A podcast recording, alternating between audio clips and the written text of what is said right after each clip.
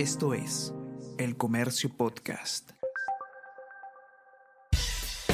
Buenos días, soy Gladys Pereira, periodista del Comercio, y estas son las noticias más importantes de hoy, miércoles 5 de octubre.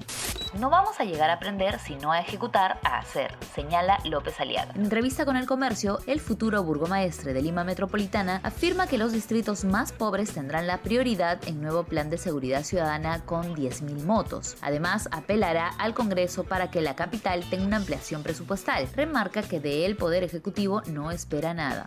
Hoy se inicia la Asamblea de la OEA en Lima con delegados de 24 países. Internacionalistas piden que el gobierno no emplee ese foro para fines políticos. Discriminación y desigualdad son ejes del encuentro.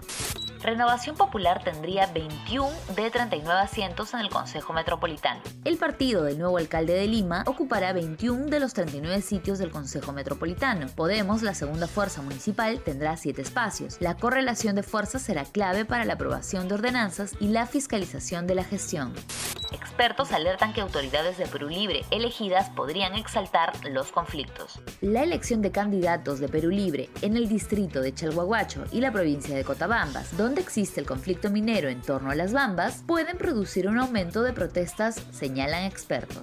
Nueva versión de La vida es sueño abre ciclo de obras clásicas en el Teatro Municipal. Desde este viernes, el Teatro Municipal acogerá la puesta en escena de esta pieza que cuestiona las malas decisiones de los poderosos. Jean-Pierre Gamarra es el director montaje. Esto es El Comercio Podcast.